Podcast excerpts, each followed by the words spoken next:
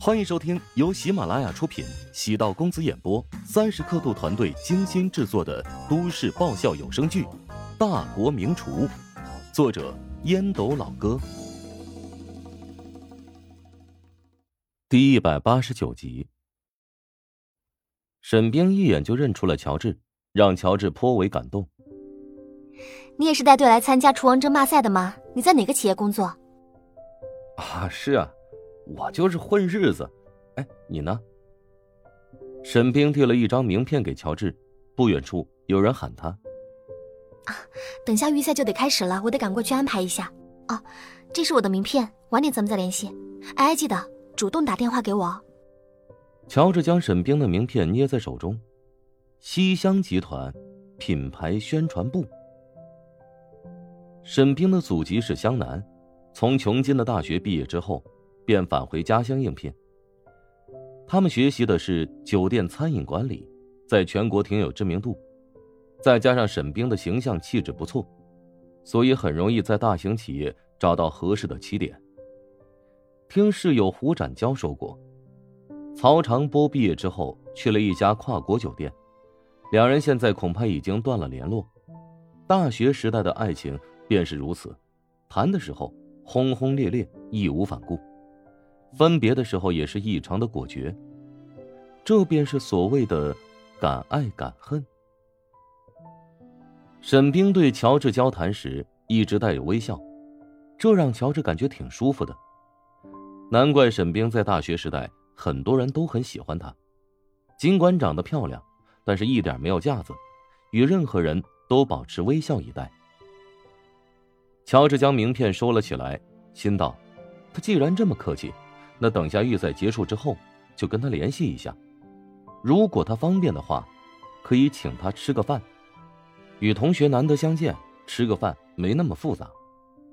沈冰好不容易鼓足勇气主动喊乔治，当乔治发愣的时候，心情有些古怪，也有些忐忑，担心他不会将自己忘了吧。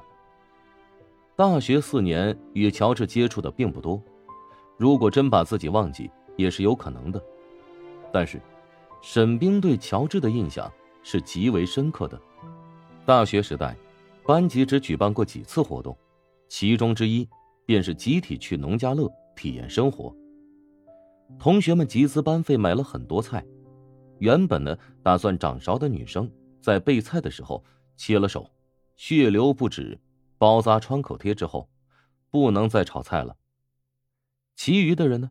也没有什么做饭的经验，这时候，一向少言寡语的乔治站了出来。他用很短的时间，将原本计划制作的三桌饭菜全都准备好了。更关键的是，那天吃的饭菜至今还怀念着，是自己至今吃过的最可口的饭菜之一。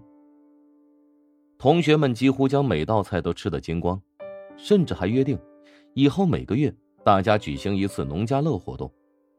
那也是乔治大学时代唯一的一次高光时刻。记得寝室有两个女生都开玩笑，自己以后长大了就得找像乔治这种长得很阳光又能下厨做美味可口饭菜的人当老公。后来不知道那两个女生有没有给乔治投递情书呢？但是乔治就像是鱼儿冒了个泡，在班上低调的潜水了四年。乔治很少参与班级和校级活动，一周偶尔会翘几节课，每次期末考试的成绩都不错，稳居男生的前几名，从来没有挂过科的记录。更重要的是，班上的男生比较少，三十二个人只有八个男生，除了乔治没有给自己递过情书，其余的都给自己或明或暗的示好。沈冰对乔治反而特别在意。毕业季到来，有热心的同学建了个班级群。沈冰对了一下名单，唯独缺少乔治这个人。既然这次碰上了，务必要让乔治也加入班级群。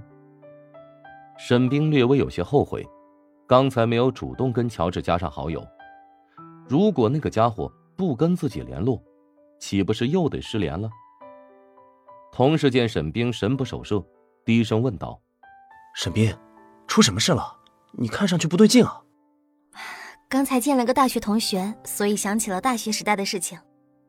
男同事比沈冰早几年进入公司，他此次能跟沈冰来参加厨王争霸赛，担任后勤工作，可是很多人都羡慕不已的事情。男同事琢磨着，先跟沈冰熟悉，等时机恰当再表白，一切都得在厨王争霸赛期间完成。近水楼台先得月，错过这次机会，回去之后，竞争对手变多，便再也没有机会了。不会是男朋友吧？不是啊。沈冰的肤色白皙，一脸红，粉霞布满了脖颈。男同事开玩笑道：“嗨，有什么啊？像你这么漂亮，学生时代啊，肯定有很多男生追你吧？”啊，三号考区我们公司的选手好像出场了，我去打探一下消息。男同事望着沈冰离去的身影，见左右无人。狠狠的抽了自己一记耳光。哎呀，还真够嘴贱！要追沈冰干嘛问之前的事情啊？岂不是说明自己很在乎他的过去？沈冰恋爱的经历不多，被人追的经验实在是太丰富了。男同事每天早上给自己会带一杯酸奶，嘘寒问暖的日子，让沈冰觉得很不适。现在他们俩每天在一起工作。得相互配合，他又不好直接说明，否则会破坏两人的关系，影响工作效率。得等男同事主动开口提起此事，才好将事情说开。沈冰在三号考区等了一阵儿，西乡集团旗下的一名选手走了出来。沈冰走过去询问道：“王老师，比赛结果怎么样？”“九十二分。”这个分儿想要通过预赛很难呐。相信只要正常发挥，进入复赛还是没问题的。这名选手在西乡集团排在五号位置，他如果只得到九十二分，其他人的压力可就大了。这便是全国性的厨王争霸赛，即使你在地方上已经小有名气，但在这里都是天才和狠人聚集的地方，想要脱颖而出。实在是太难了。沈冰采集到消息之后，立即向上级反映。虽然此次比赛结果不会影响到自己未来的前途，如果能够取得不错的成绩，作为后勤行政人员，也会受到一定的奖励。沈冰想要缩短实习期，问题不大。咦，沈冰，真的是你？身后传来熟悉的声音。沈冰转身，满脸惊讶。高阳，今天还真是凑巧了，竟然遇到了第二个大学同班同学，这倒也能够理解。他们学校的专业在全国还是小有名气的，毕业之后，大部分同学都进入了不错的企业工作。